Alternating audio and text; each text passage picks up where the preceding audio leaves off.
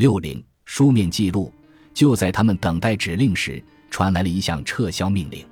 斯特鲁马号被拖回了汪洋大海，船长被要求重新启动引擎，驶往保加利亚的港口，或者返回罗马尼亚，让孩子们下船上岸，或者将船逐出伊斯坦布尔。在多项官僚指令的艰难抉择中，简单清晰的命令赢得了胜利。外交僵局持续了十周，土耳其政府最终决定用最直白的方法解决这个问题。把这艘船赶出土耳其海域。二月二十三日，土耳其拖船绑缚了绳索，一前一后将船拖出了狭窄的博斯普鲁斯海峡。船离开了岩石夹角，融入无边无际的大海，开始与北向的洋流激战。斯特鲁马号就这样被悄悄脱离了海港。伊斯坦布尔人还可以看见船上的人们图画并悬挂在栏杆上的床单：“救救我们！”刚一进黑海。拖船就割断了绳索，掉头返回了博斯普鲁斯海峡。任凭斯特鲁马号在那里随波逐流。虽然出港的时候已经失败了无数次，但船员仍在努力重新启动引擎。斯特鲁马号在海面上安静地颠簸了几个小时。大约一九四二年二月二十四日黎明时分，一声巨响，大爆炸撕裂了整个船体，冰冷的海水横扫甲板，浸没船舱。没几分钟，斯特鲁马号就断成两截。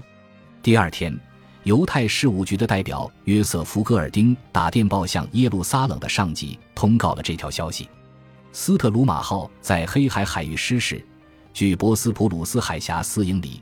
报务员轻敲着电文，尚未获悉灾难和生还者详情，估计大数遇难。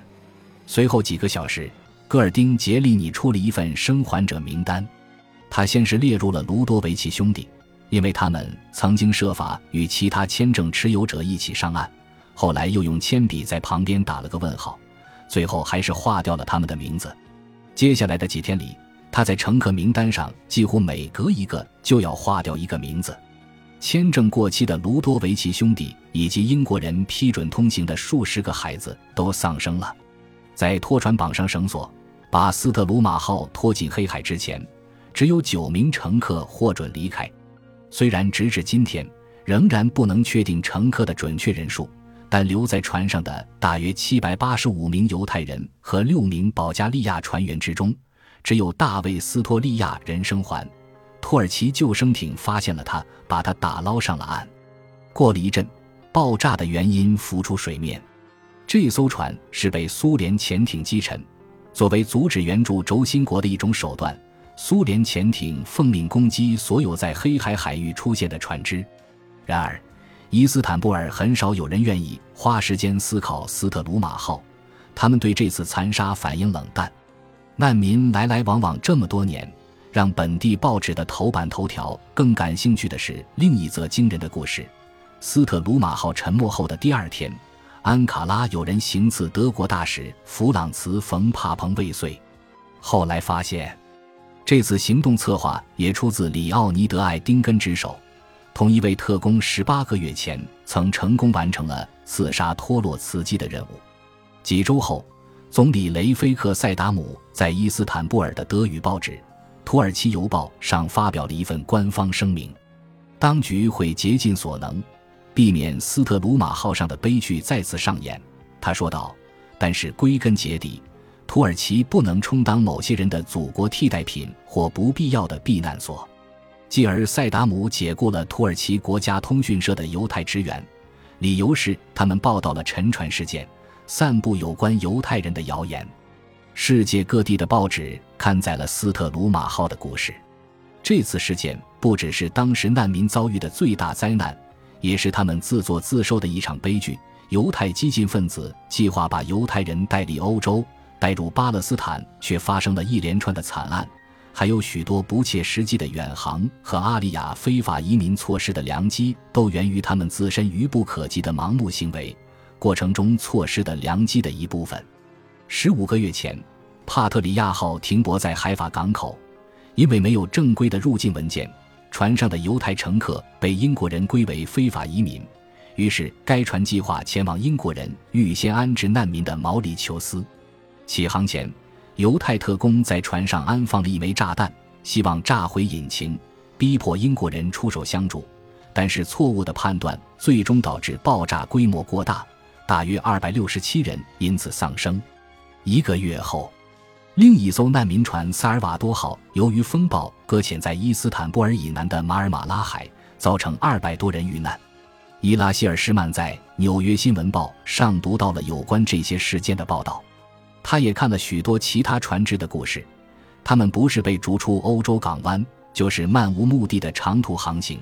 不时请求许可停靠在英国、美国、巴勒斯坦等地的码头，但他印象最深刻的还是斯特鲁马号的灾难。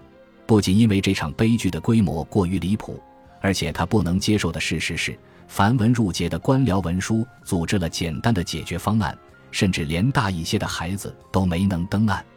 随后的几个月里，希尔施曼越发关注有关难民通过巴尔干半岛和土耳其逃跑的报道。这似乎是犹太人逃离纳粹占领区、避开轴心国政府围捕的最后几条逃生路线。这些不幸的统计数据就像雪崩，令人窒息。他回忆道：“希尔施曼一生都在不断尝试新的领域。他父亲十几岁时从拉脱维亚移民到巴尔的摩，因制造男装、投身银行业而发了财。希尔施曼一家人都雄心壮志。”具备中上阶层犹太家庭轻松和乐观的精神，他们修习钢琴和音乐，接受良好的教育，成功似乎是顺理成章的安排。但希尔施曼却总是坚持自己的选择，成为家里最没用的人。他在约翰霍普金斯大学短暂学习了一段时间，没等选择专业就辍学了。他加入了一家巴尔的摩的广告公司，却发现工作枯燥乏味。他真正的才能在于处理人际关系如鱼得水。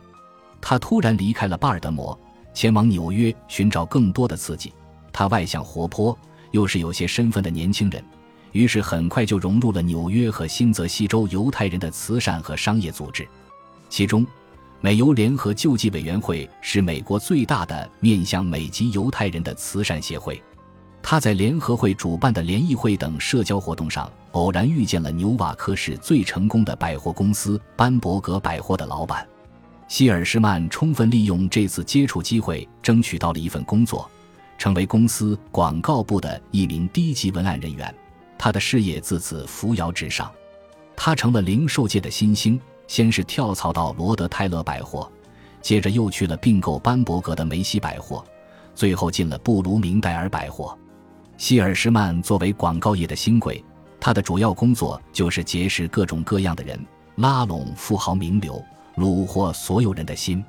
他寻求过路易斯·布兰代斯和费利克斯·弗兰克福特的建议。他帮费奥雷洛·拉瓜迪亚做过巡回宣传。他与托斯卡尼尼共进过午餐。然而，斯特鲁马号事件让他开始关注国际事务。他后来写道。读完这些灾难报道，他压抑的情感爆发了。数百万人当时正在躲避迫害、逃离屠杀、发展军队。在波兰和乌克兰，战争和军事占领摧毁了整个犹太社会。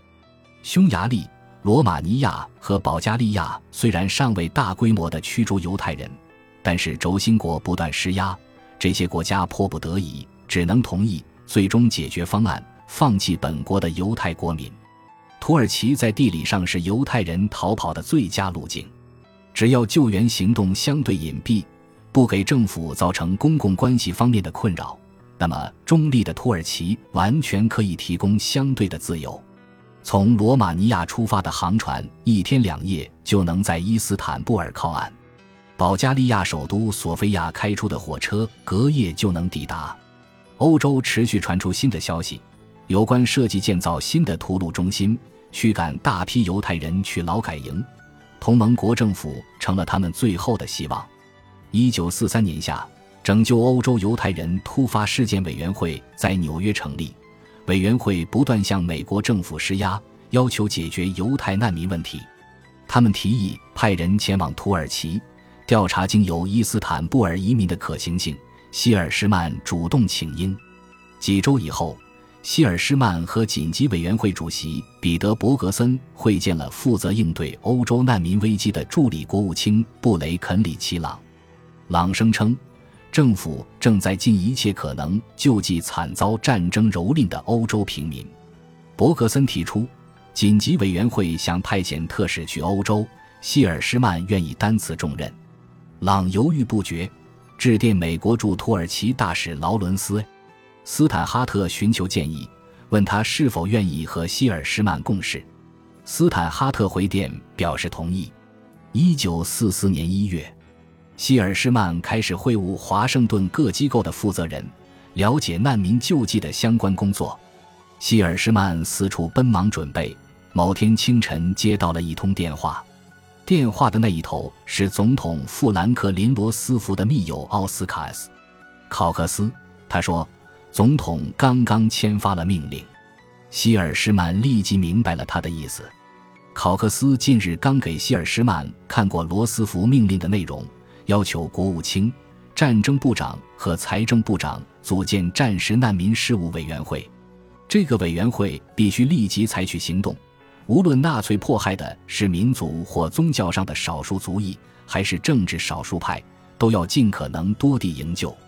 这个最后出场的美国机构唯一的任务就是救助东躲西藏的灾黎难民，换言之，就是确保斯特鲁马号的悲剧不再重演。考克斯继续说道：“希尔施曼的官方身份是国务院前往土耳其和中东的特派专员，职责是在当地开展工作，执行委员会的指令。”本集播放完毕，感谢您的收听，喜欢请订阅加关注。主页有更多精彩内容。